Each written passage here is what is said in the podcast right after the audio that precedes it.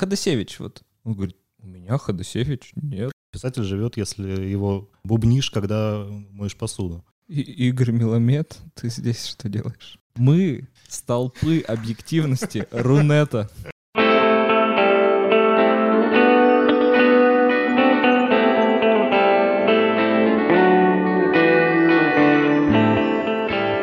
Добрый вечер. С вами подкаст «Гоголь прав» и в студии Илья Федоров, Александр Бредихин и Слава Глазырин.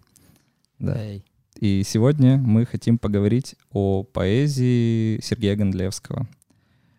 И один из тезисов, который у меня здесь на бумажке, Сергей Гондлевский — это прижизненный классик. Илья, почему мы считаем, что Гондлевский — это прижизненный классик? Ну, во-первых, Алексей Цветков так сказал в одном, в одном из своих эссе. Ну. Во-вторых, он был самым популярным поэтом нулевых по версии одного из интернет-порталов, в котором проводился опрос в начале нулевых годов. Более 150 деятелей культуры спросили, назовите десятку, там 5-10 современных поэтов, Мгм. которых вы знаете. И Гондлевский занял первое место по числу упоминаний в этом топе, топ-листе. Второе место занял Кибиров, третье э, не помню кто.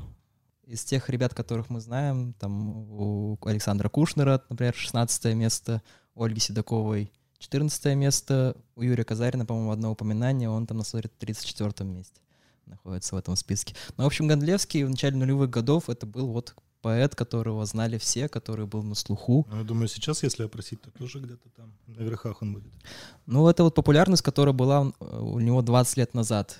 Сейчас, конечно, пожалуй, ну, молодежь так Гондлевского, наверное, не знает. Нет, ну а кого Ну, после- Подожди, после но этот Гондлевского? же был опрос-то у деятелей культуры, а не у молодежи. Если тогда спросить у молодежи, они бы тоже ничего не Но сказали. я имею в виду молодые, молодые деятели культуры. Молодые деятели Кутенков, кто, кто молодой деятель культуры, молодые горячие деятели культуры. Вот. деятели Фейсбука. Ну, я думаю, что это, в общем, это первенство он, наверное, утратил. Особенно с, э, с учетом того, что Гондлевский уже лет 10 так плотно не пишет ничего. Нет, ну а кто вместо Гондлевского тогда сейчас? Ну, вот это интересный вопрос, кто сейчас. Мне кажется, если раньше как-то можно было вот одно, одно имя как-то выделить, да, тот же, тот же Гондлевский или тот же Бродский в 90-е, то сейчас ну, нет, нет, если- нет, нет одного имени. Если мы просто. опрашиваем молодежь, а не деятелей культуры, то, я думаю, после Гондлевского просто никого не знают толком. Да и Гондлевского не знают, Саша. Какой ты молодежь хочешь спросить? Ваню, которого, с которым ты разговариваешь постоянно и рассказываешь ему, блин, не, не знают просто поэтов, и это нормально. Так всегда было. Но другое дело, да, вот эта мысль о том, что действительно сейчас, э, наверное, нету вот Одного того, лица да, какого-то. одного единственного, да. То Сейчас- есть понятно, что это и, и Седокова, и Кушнер, и Айзенберг, и Гондлевский, и Казарин. И Кутенков, Казарин И на первом месте, кстати. и многие другие. Среди- Горбунова, среди Порвин. Среди тех, кого я назвал, Казарин на первом месте, понял, да? Ты не спорь со мной. тут. В общем, поэтов сейчас не 5, а 50, наверное, да? Ну, это все к тому разговору, что сейчас на самом деле э, плодотворное время для поэзии. Но это, конечно, такая спекулятивная тема. Не будем лучше о ней. Вот, кстати, не только самый известный, но и вот как э, Юрий Казарин сказал, что народный поэт, да, истинно народный поэт. Вот это вот тоже... Ну, это, я думаю, связано. Потому что у Гондлевского же все-таки установка есть на это. На то, чтобы слова бытовали. Он говорит о том, что э, жизнь писателя, она не в библиотеке, да, писатель живет, если его бубнишь, когда моешь посуду. И в этом смысле Гондлевский все свои тексты действительно когда-то более бессознательно, сейчас совершенно сознательно, если на последние посмотреть, выстраивает как что-то, что удобно набубнивать себе. Ну, ну вот. Набубнивать. Ну, я пытаюсь примеры сейчас привести. э, Что-то там АА и ПП. Ну, вот все, что... Вот, в Хорошее общем, стихотворение. вот, в общем-то, АА и все о Зине, да? То, Не, что не будет о Зине, напрашиваться. о Немесовой Наташе. Вот, стихотворение. в общем-то, и все о Немецовой Наташе, знаменитый его Александрийский стих. Какая-то сложная шутка, ладно. Филологическая. То, что Гондлевский нацелен на вот такую бытовую, что ли, жизнь, да? Жизнь. На базу отдыха, где что-то там и покой, да? Ну, Это- вот- фраза, которую можно сказать, когда ты едешь на базу отдыха. В общем, Не, ну ты сейчас вообще... Дорогие а, аудиозрители, э, этот подкаст на самом деле уже был записан, Да, но неудачно. И э, в прошлый раз он- мне понравилось, Саша с пеной у рта доказывал, что Гондлевский — это А. буквально Орфей, На это Рильке. деле, на А сейчас он говорит, да А. это чувак, который пишет там, чтобы ты когда на турбазу едешь. Я про Орфея, конечно, не говорил, но на самом деле, на самом деле, де- действительно, у меня никакого, э, никакого подобного раскидона с любым другим автором нет. У меня ни, ни- ни по отношению ни к кому Сергей нету, Ивкин? нету такого вот люблю и ненавижу. Ну, кроме Сергея Ивкина, может быть, да. Там только люблю-люблю. Будет тому, получается, да. Потому что в прошлый раз мы записывали. и- Утерянный подкаст. Утерянный. На самом деле, со звуком он, мы там налажали сильно. Зачем ты так? Утерянный подкаст. Его надо искать. Мы Это, по- Мы потеряли его в электричке. да, Оставленный Это в перевязочной. это пасхалочка. Подкаст найденный в перевязочной. Ну, И я был в Гондлевского абсолютно влюблен, когда мы писали предыдущий подкаст. И я просто от парней его всяческим образом защищал от всех нападок. Мы Сейчас я нападали. настроен, вы очень нападали. Сейчас я настроен Сергей на- Маркович напротив враждебно по отношению к Сергею Марковичу. И, и я не знаю, и меня так мечет это вот на два подкаста, вот на, на тот и на этот так попало. Но на самом деле меня постоянно так мечет в моем отношении к Сергею Гондлевскому. Это странно. Это, ну, мы с этим попробуем еще разобраться. как, как говорит Юрий Казарин про поэму. 12. Да. Что он говорит? Он говорит, не будем цитировать. вроде читаешь, классно, а потом читаешь, ну А. что-то не очень. Вроде читаешь, классно, вроде читаешь, не очень. Но если через раз не очень, наверное, все-таки не очень. Ну, он погруб... более грубо говорит. Гондлевский так, кстати, про Пушкина говорил. Ну, то есть не то, что не очень, а, ча- не а- а то, что... Нет, а то, что читаешь Пушкина, не понимаешь, ну вот что вообще, ну вот что в этом такого. Мгм. Ну, особенно если взять с середины открыть, там собрание сочинений, а потом, если все-таки взяться, сесть и прочитать нормально Пушкина, то все равно в него Ну, влюбляешься. тут все-таки другая история, я думаю. Ладно, Пушкин. смотрите, вот, смо- вот у нас, например, на одной плоскости и Сергей Гондлевский и Ольга Седокова. Да? Вот это возвращаясь к народности, да? О чем мы здесь говорим? О какой как бы подлинной народности, условно, чтобы это было, да? Или это какая-то вот эта а-ля рус, да, вот это вот э, псевдонародность какая-то. То есть вот у кого она из них выше? Вот это, конечно, сложный разговор. Ну, я не очень понимаю, что У- ты под а-ля Рус Седоковой вообще Потому что Седоковой, у Седоковой, в принципе, нет ни установки такой, ни в этой парадигме даже она мыслит. Да, Она- конечно. Она не рассматривается в таком... Я почему не вспомнил, потому что я уже вам не раз рассказывал, как много лет назад, когда у нас на филфаке был курс по современной поэзии, наш профессор спросил меня, каких я люблю поэтов, я назвал там Казарин, Гондлевский, Седокова. Он говорит, Гондлевский, Седокова рядом, но это невозможно. Как вы можете любить Седокова и Гондлевского? Я говорю, подождите, вы не любите Ольгу Александровну? А он сказал, «Э, ну она для меня слишком небесная, слишком Хм. какая-то там дистиллированная. Он сказал еще что-то. Ну, в общем, я, конечно, смолчал, но все мне про него стало понятно. Ну, вообще, да, вот, вот для, даже для профессора странно, да, что можно любить условно Седокова и Гондлевского, которые на самом деле, на первый взгляд, очень разные поэты, с абсолютно разной интенцией. С другой стороны, да, ну вот любим же мы почему-то и Ольгу Александровну, и Сергея Марковича. Конечно, можно было бы сказать просто, они оба поэты, да, вот настоящие поэты, и поэтому мы их любим. Ну и все. Так и скажем. Ну, ну ладно. Потому что куда, куда упираться? Ну, действительно, они действительно э, Да нет, тут колоссально разные, да. Ты любишь, там, скажем, Седокова ты любишь практически целиком, а Гондлевского ты любишь выборочно.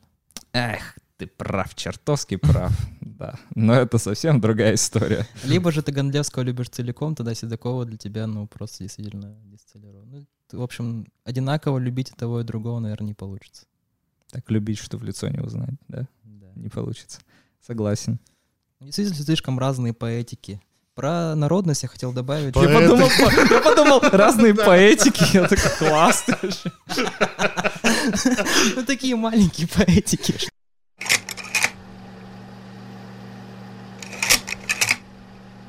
С чего начался Гондлевский? С чего начался вот прижизненный классик? Если мы откроем любое собрание сочинений Гондлевского, то мы Ну, увидим на первой странице один и тот же текст, да, программное стихотворение Сергея Марковича, как для Пастернака, там, в феврале достать чернила плакать, которое он всегда ставит первым. Здесь у нас будет стихотворение среди фанерных переборок, а, написанное 21-летним Гондлевским в 73 году. Вот с этого стихотворения Гондлевский, по сути, и начинается. Среди фанерных переборок и дачных скрипов чердака Я сам себе далек и дорог, как музыка издалека. Давно, сырым и нежным летом, когда звенел велосипед, Жил мальчик, я по всем приметам, а впрочем, может быть и нет. Курить нельзя и некрасиво, все выше старая крапива, несет зловещие листы. Марина, если б знала ты, как горестно и терпеливо душа искала двойника, как музыка издалека, лишь сроки осени подходят, и по участкам жгут листву, во мне звенит и колобродит второе детство наяву. Чай, лампа, за террасный сумрак, сверчок за тонкую стеной хранили бережный рисунок меня, непознанного мной. С утра, опешившись просонок, покрыв рубашкой худобу, под сосны выходил ребенок и продолжал свою судьбу. На ветке воробей чирикал, Господь его благослови. И было до конца каникул, сто лет свободы и любви. С этим стихотворением связана интересная история. Когда-то молодой Алексей Цветков, тогда еще всем молодому Сергею Гондлевскому, напророчил, что то никогда не станет поэтом в полу какой-то ссоры.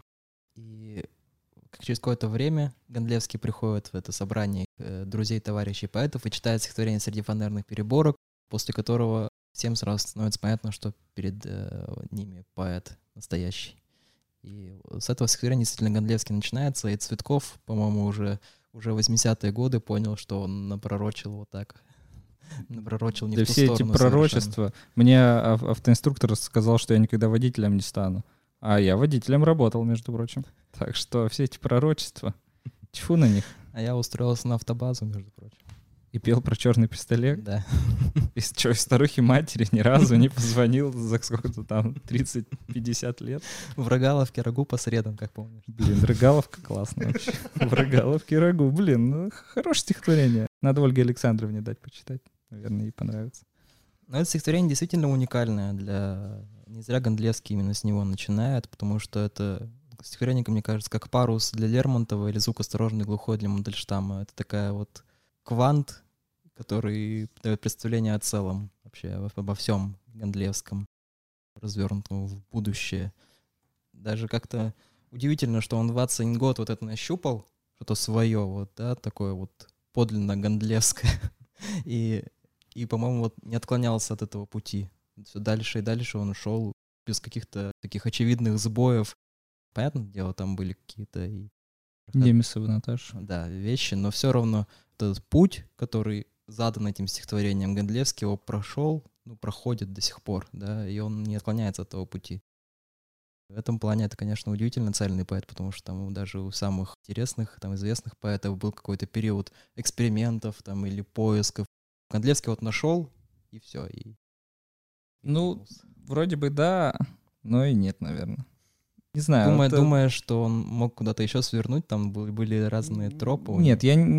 То есть действительно здесь виден уже Гондлевский будущий, но мне не кажется, что вот что это вот прям Гондлевский-Гондлевский. Он еще все-таки потом себя искал. И вообще, что мы назовем Гондлевским-Гондлевским, это тоже вопрос. Но здесь, да, вот э, все, все вот эти вот «курить нельзя» и «некрасиво», да, то есть уже в ранних своих стихах он вот эти все разговорные конструкции стал вставлять, да, и вот это вот всю как бы душить себя уже начинал какими-то такими штуками, да, ну об этом мы, наверное, позже скажем. Ну, душить я здесь не вижу в этом стихотворении конкретно.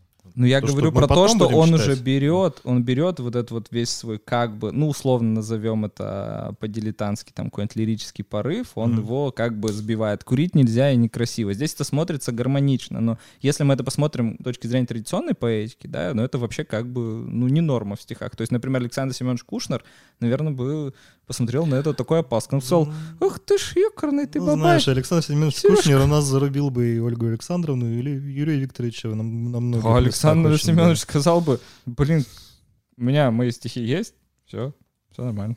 Зачем ему еще кто-то нужен? И он вообще-то прав. На самом Мгм. деле, вот, э, да, стихотворение заканчивается э, восклицательным знаком, и если полистать любую книжку, то это буквально вот первая, я не знаю, мне кажется, первая четверть только книги, где может встретиться вообще восклицательные Мгм. знаки, потом уже все вообще вот эта вот интонация, да, она абсолютно будет всегда повествовательной, то есть будет заканчиваться просто точкой.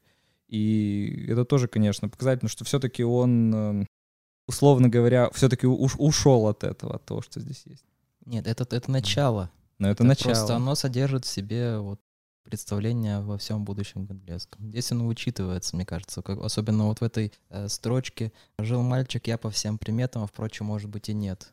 Это первая строфа, да, и тут он сразу же начинает, вот он смотрит на себя, да, он обращен, по идее, в прошлое, uh-huh. а, но вот он смотрит на себя и видит э, себя как другого человека, он как-то объективирует этот взгляд, отстраняет, отстраняется от него, и эта мысль потом будет постоянно mm-hmm. Гондлевским проводиться. Ну, понятно. Да? Мне нравится смотреть, как я бреду, же, да, да, и, это... и mm-hmm. вот это про то, что... Опять меня не поздно во мной здесь же. Да. Это и Мандельштам, но это как бы и Гондлевский, да, ранний Мандельштам. И жизнь моя была бы чуть не хуже, не будь она моя, вот это вот Там много ощущение. очень можно вспоминать, да.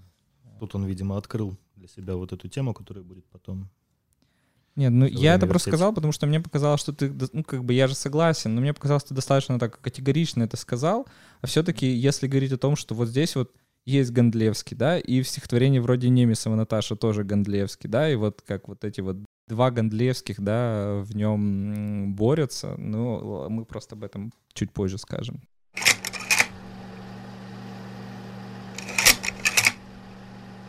Вообще, он же входил в московское время, мы почему-то об этом еще даже не упомянули. Что за московское время такое? Ну, вообще, когда они просто собирались и пили вместе, они еще не называли себя московским временем. Ну так они... все начинается. Да. Как и все Ахмат, как ахматовские сироты. Тоже не называли себя ахматовскими сиротами. Но, в общем, название «Московское время» очень показательное на самом деле, потому что из него можно много вычитать да, какие там были для них вещи самые важные. Там московское время, да, время и пространство сразу же задано в названии, и плюс точность, потому что московское время самое ну, точное. вещи, которые будут вычитываться такие вот. Литературоведами, я да, все-таки литературовед. Вот. Ну, это зачем ты так себе? И кто входил в это объединение помимо Гондлевского, это Алексей Цветков, который был постарше остальных и был там таким негласным. Ну, самый старший. Сапровский был. Нет. Нет? Цветкова был самый старший. старший. Сапровский Цветков был примерно был на а, одного возраста с Кондлевским. Mm-hmm. Да, Сапровский, Бахыт Кинжеев, вот Цветков. Я запутался, потому что Гондлевский о Сапровском всегда говорит так, как об основателе. Ну, но... потому что он, он говорит, что он был как бы идейный ну, да. лидер. И вообще, вообще, и вообще душа как бы у компании всей, все держалось на Сапровском. И Цветков, и Бахыт Кинжеев эмигрировали, да, и mm-hmm. Сапровский погиб. Гондлевский один остался. Вот вам и народный поэт. И народный. И, народный. И народная музыка. Да, ну что вообще их объединяло, этих поэтов? Вообще нужно сказать, что Гондлевскому очень повезло с компанией, по сути. Его всегда окружали талантливые люди. На что объединяло московское время вообще, на чем они держались, это было такое отталкивание от советской поэзии, вообще противовес советской поэзии, советской действительности ту пору какое-то там пьянство на, на квартире или в котельной было сродни бунтарству, внутренней mm-hmm. миграции. Так они себя ощущали. И что интересно, там, в отличие от каких-нибудь от контркультуры, авангарда mm-hmm. того же, в московское время остались в сфере традиционной поэтики. Писали тем же Ямбом, тем же Харемом Фибрахием, которым писала вся советская поэзия, но они внутренне полностью ей противоречили, потому что советская поэзия, она была вот идеальная, да, она была об идиллии, об утопии какой-то, это был какой реализованный рай в стихах. Если советская поэзия то умирал, то умирал за кадром, угу. там, как Василий Теркин не умирал там в итоге. Но, но это, кстати, забавно, ведь, смотрите, если мы вспомним Айги, то действительно он же тоже вот своей формой себя противопоставлял. Да, да вот Айги, вс- Айги, всему, что пример. было. Да, и вот это один путь, да, как Айги, действительно, mm-hmm. начать писать даже не верлибр, это что-то более сложное. Ну или вспомни Питер, петербургскую поэзию, вот этого авангардную, там mm-hmm. Елена Шварц, там Кривулин и так далее, это же вообще... Ну, Елена Шварц, она с точки зрения формы была более традиционной, чем Айги. Все-таки я вспомнил Айги именно как такого Айги, вот, да. Ну, максимально. В Айги все-таки ритма-то есть. Рифма нет. Ритм-то есть. Ритма, штука такая есть у него, да. А Владимир Казаков, кстати, тоже замечательно, да. да? Он супер традиционный был с точки зрения формы, да. но супер нетрадиционный с точки зрения содержания, да, со всеми этими шпорами и матрешечками. Mm-hmm. Шпорами. Вот такой путь, да, они избрали московское время. Что их отличало, то, что они показывали действительность в абсолютной ноготе. Вот они показывали вот этот советский быт, особенно там, если вспомним потом там Тимура Кибирова какого-нибудь. Ну, это ладно. Да, ну вообще на самом деле вот э, я сейчас вот перечитываю И вот откуда книжку. у Гондлевского прозаизация, мне кажется, оттуда, потому ну, вот что у всех. У Алексея Цветкова то же самое, на самом деле. У Алексея Цветкова прям такие же вот стихи Ну, условно вспомним про цыганку у Гондлевского стихотворения, помните такое? Mm-hmm. А, и у Цветкова вот то же самое, там вот и про песни вот эти блатные, прям вот тоже вот даже на уровне вот тематики очень похожий текст. Вот, то есть действительно, конечно, у них э, много общего.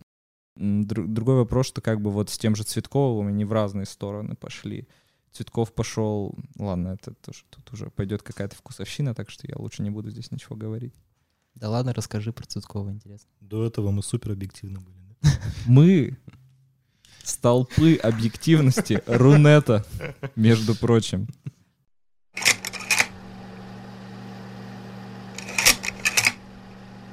Давайте я лучше это, расскажу историю, как я Гондлевского обидел.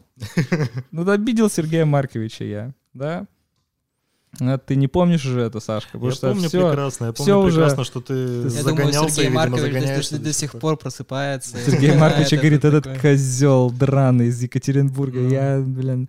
Вот, ну, э, если кратко, то в 2000, по-моему, 16 году Сергей Маркович приезжал в Екатеринбург в рамках фестиваля «Толстяки на Урале», и в, у нас в камерном театре он выступал, вечер вел Юрий Викторович Казарин.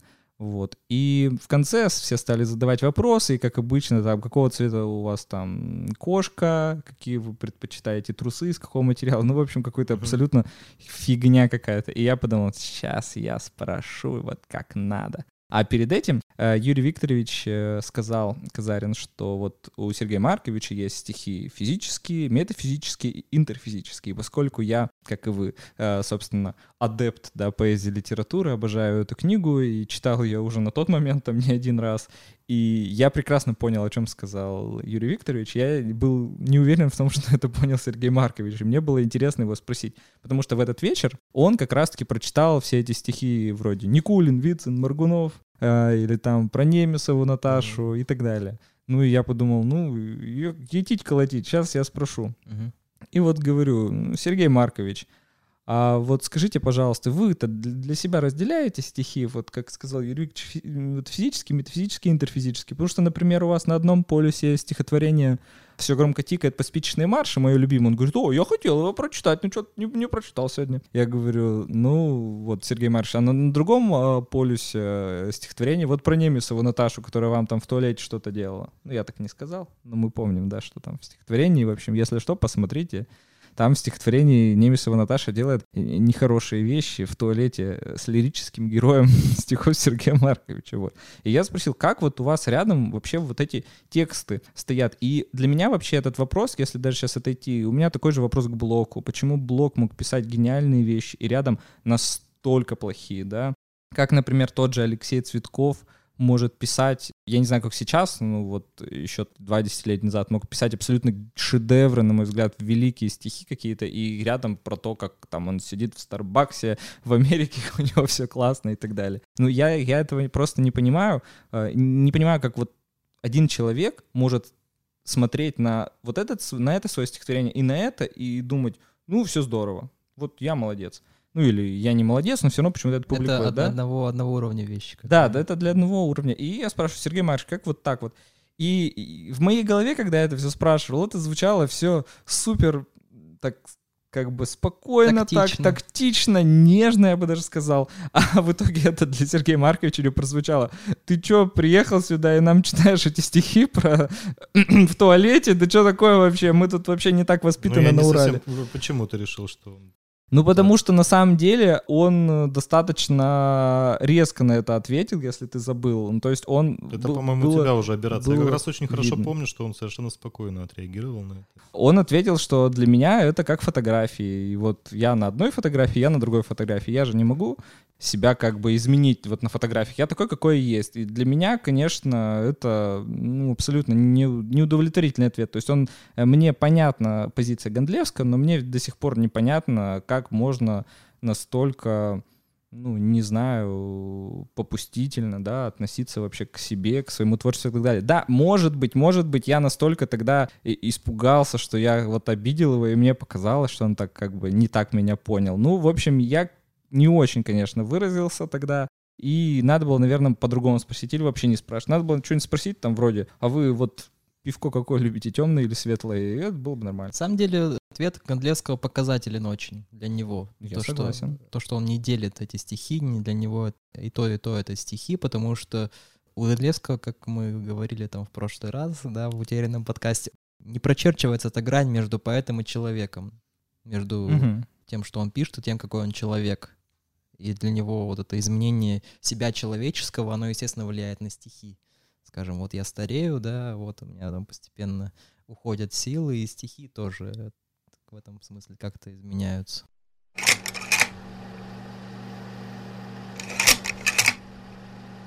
Ну, а почему мы постоянно говорим вообще вот о Ходосевиче, да? Почему? Я не знаю, ты говоришь. Я говорю. Ну ладно. Что мы говорим? А, В отношении Гондлевского это самый близкий ориентир, наверное, самый, поэзии. самый близкий, наиболее последовательно. Да. Конечно, Гондлевский идет не от кого-то, а от Ходосевича. И все, за что мы любим и Ходосевича, и Гондлевского, у Гондлевского сохраняется. И все косяки Ходосевича Гондлевский тоже перенимает. И косоглазие, и все. Не, хорошо, Саш, подожди, смотри. Если мы знаем, что и условно Рыжий через Гондлевского тоже отсылает нас к Ходосевичу, любишь ли ты Рыжего за то же, за что ты любишь Ходосевича и. Гондлевского? А У Рыжего другая история. Рыжий все-таки... Вот, вот Рыжий как раз в какой-то степени перескакивает традицию, идет от 19 века. Музыка у него 19 века у Рыжего все-таки в большей степени. Это и Некрасов, нами очень нелюбимый, а, и, Почему? и Фет. Хороший поэт. Ба- Бабу за- забили кнутом. Хорошее стихотворение. Про школьника, который с грязными ногами идет. Тоже люблю. Хорошие стихи, блин. Нет, да я согласен. Ну, Саш, ну это, тоже... случай с Ну, Рыжим, это же, да? это же искусственная другое. тоже модель. Вот про что мы сказали, да, это будет искусственно. Это, Вот это- Рыжий- это литературная игра, игра в гусара Да, такая у Бориса да, Рыжего. да. Все равно Да, лучше р- его р- стихи как-то... И у Гондлевского с кем-то Про это. другим тоже искусственно, но не с Ходосевичем, только не с Ходосевичем. Потому что Ходосевича он принял, впитал вот как что-то с- а, однородное с собой самим. Хорошо, ну вот смотри, мне-то это понятно. а Вот слушателю объясни вообще, почему, почему ты так уверен, что Гондлевский, да, идет от Ходосевича? Что вы у них общего-то? Ну вот мы сказали, э, или мы не сказали, что сриф переборок очень похож на раннего Мандельштама. Да, меня непознанного «Меня мной. непознанного мной». Мгм. Это вот прямо стихи из, из камня. И вообще, если раннего Галевского почитать, это прямо очень, очень напоминает раннего Мандельштама. Потом в поздних стихах Мандельштама становится все меньше и меньше, в какой-то момент он пропадает, а, а возникает вот такой как бы другой полюс того же Пушкина, да, про который мы говорили, это Ходосевич. И вот это движение от Мандельштама к Ходосевичу, ну, по-моему, у Гондлевского, оно очевидно проходит. Ходосевич — это вообще самый умный поэт 20 Мгм. века. Вот этот ум, такая рассудочность, холодность э, — это то, что берет от него Гондлевский естественным образом. Опять же, ни, ни, ни о каком подражании речи нет, хотя сам Гондлевский говорил, что э, какие-то даже строфы целиком совпадали там с Георгием Ивановым или с Ходосевичем у него. И про Не-не-не, Пушкина-то- он про Ходосевича ни разу не говорил. Даже на том вечере он сказал, когда а, Ю- Юрий Викторович говорит, ну, а вот эм, Ходосевич, вот. Он говорит, у меня Ходосевич нет. Ну, я думаю, это Так. такое молчание по Фрейду у него больше. Ну, может быть. Вообще, вот... э, А а Илья-то про другое вспомнил, что у Гондлевского там была какая-то строчка, которую он как-то вычитал э, у Георгия Иванова. Это я помню, я про это Да. я и говорю у Георгия Иванова, но А не потом у вычитал у Ходосевича. А Георгия Иванова стихотворение было после Ходосевича. Я, тебе покажу, есть запись. Ладно. Как же все сложно. А, да. а, И можно еще материалы. сказать, что э, насчет вот ума, умности, можно сказать, что как раз за это, может быть, он Пушкина-то и выбрал в том числе. Потому что Пушкин у нас все-таки, да, умный поэт. Ну Да? Всего правда? прочего. Да, ничего себе. Думал, я думал, Боротынский умный, а Пушкин дурак. Так же Бродский сказал. Ну, хотя, с другой стороны, он бы Боротынского все-таки выбрал, если бы дело было в этом, наверное. Ну вот, да, вот стихотворение, да. Мгм. Перешагни, перескочи, перелети, пере что хочешь, но вырвись камнем из прощи, звездой, сорвавшейся в ночи, сам затерял, теперь ищи.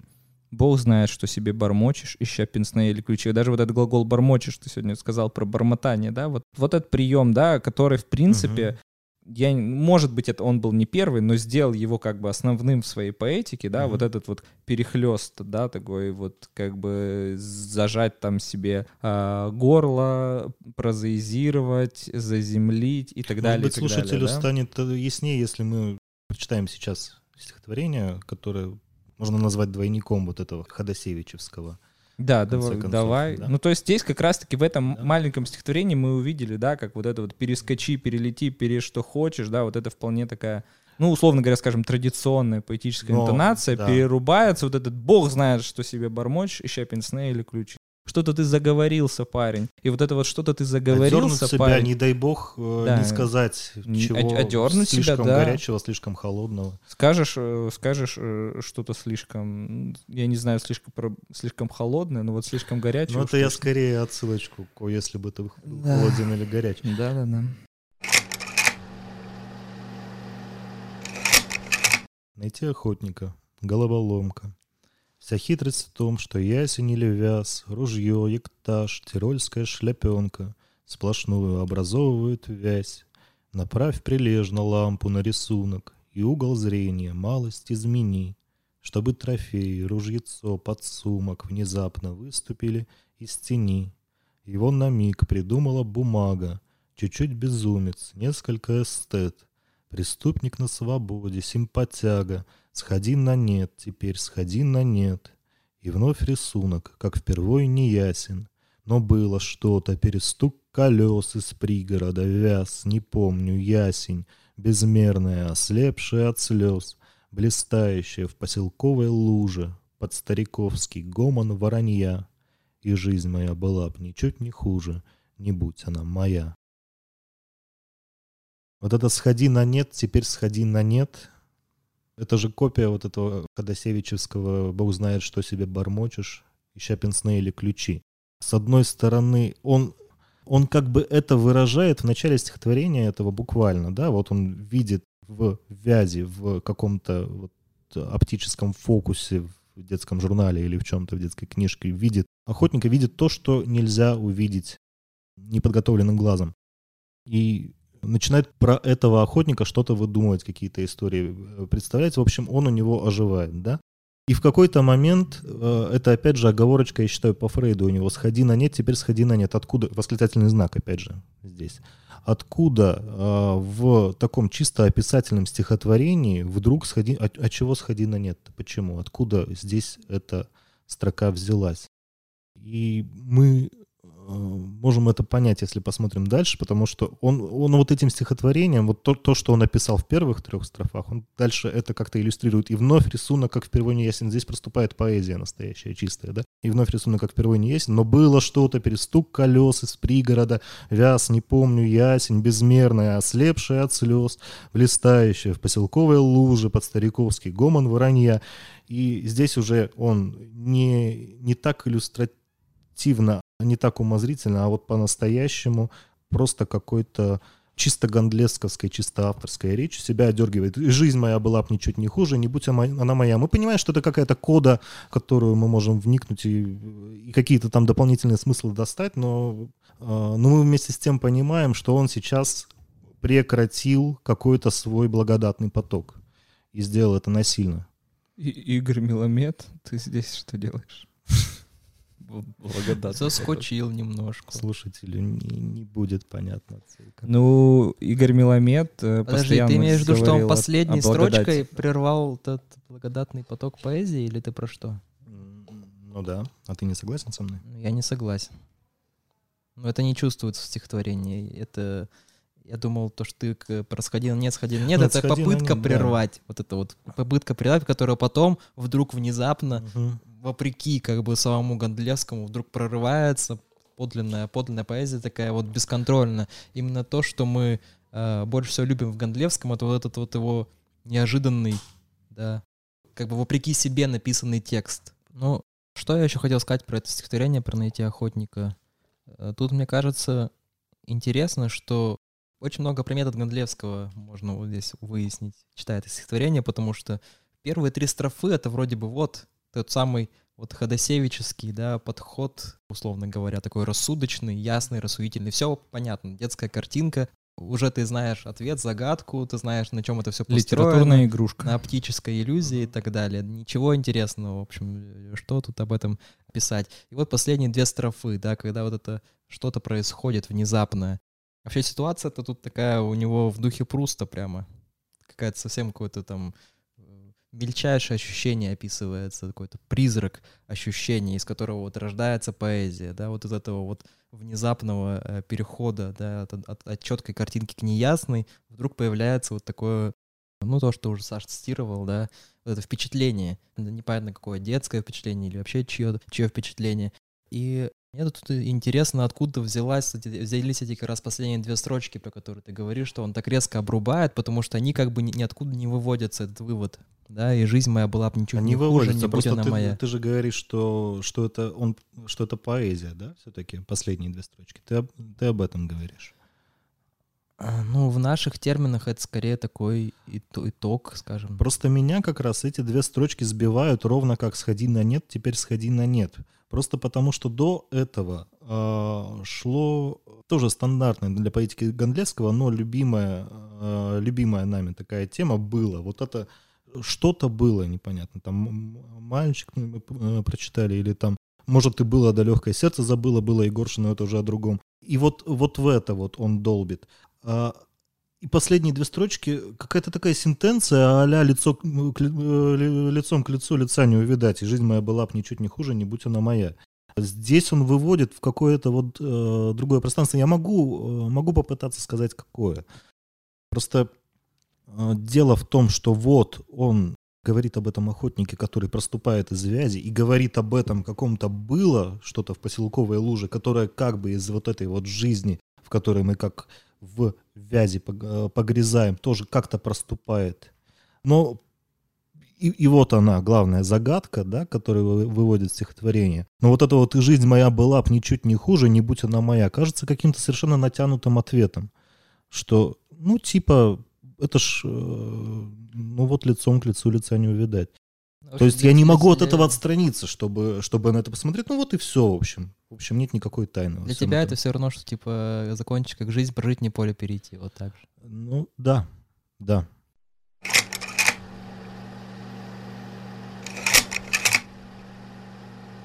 Что-то мы сегодня вообще про Сергея Марковича ничего, по-моему, хорошего не сказали.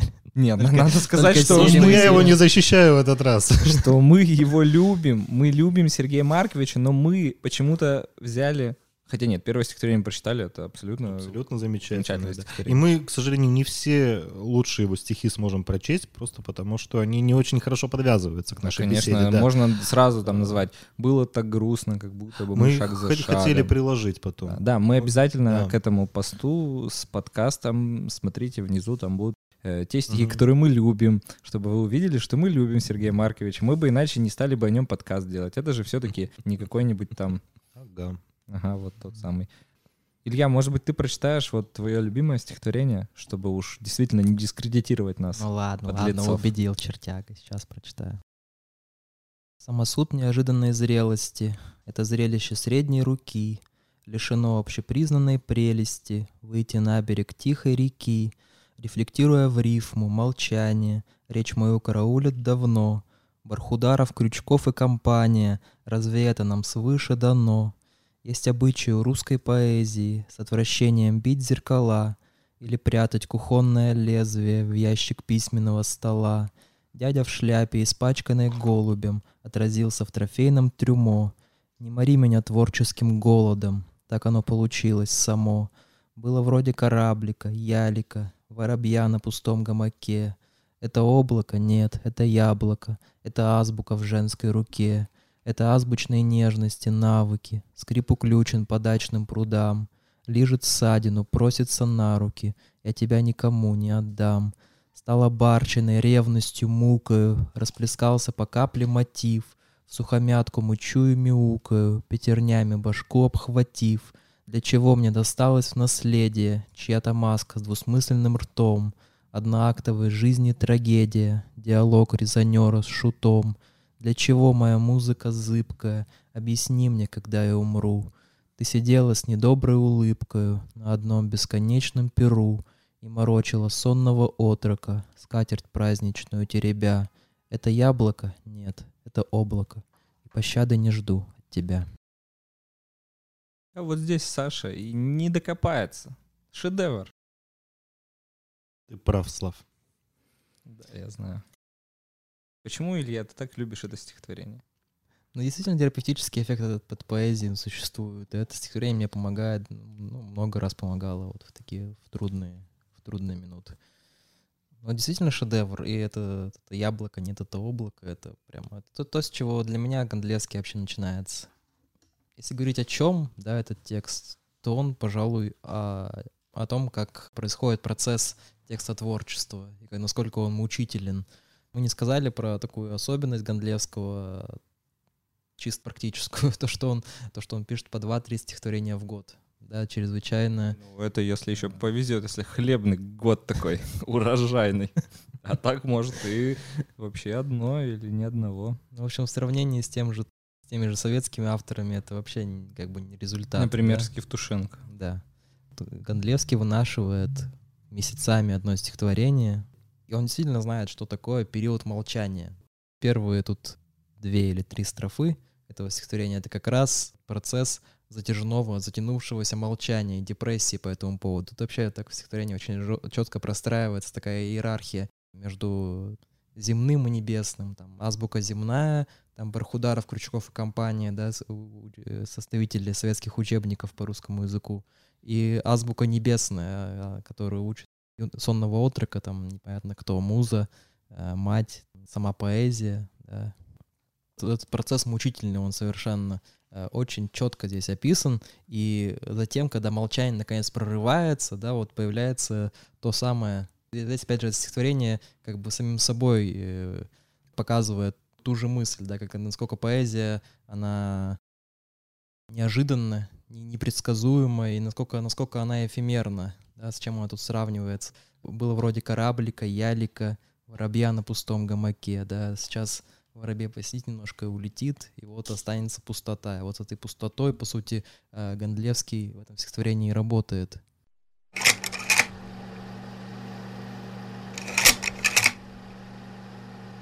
Давайте прочтем еще одно последнее стихотворение, и не будем его никак комментировать.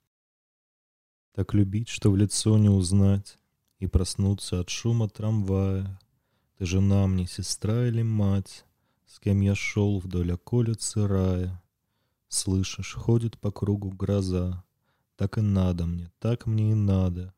Видишь, вновь закрываю глаза, Увлекаемый в сторону ада. Заурядны приметы его. Есть завод, проходная, Кузьминки, Шум трамвая, но прежде всего По утраченной жизни поминки, За столом причитание и смех, и под утро не в жилу старшому Всех вести на обоссанный снег И уже добивать по-простому. Оставайся со мной до конца, Улыбнись мне глазами сухими, Обернись, я не помню лица, Назови свое прежнее имя. С вами был подкаст «Гоголь прав» и его бессменные на второй выпуск ведущие. Спасибо, что послушали этот выпуск. В следующий раз будет другой поэт. До новых встреч.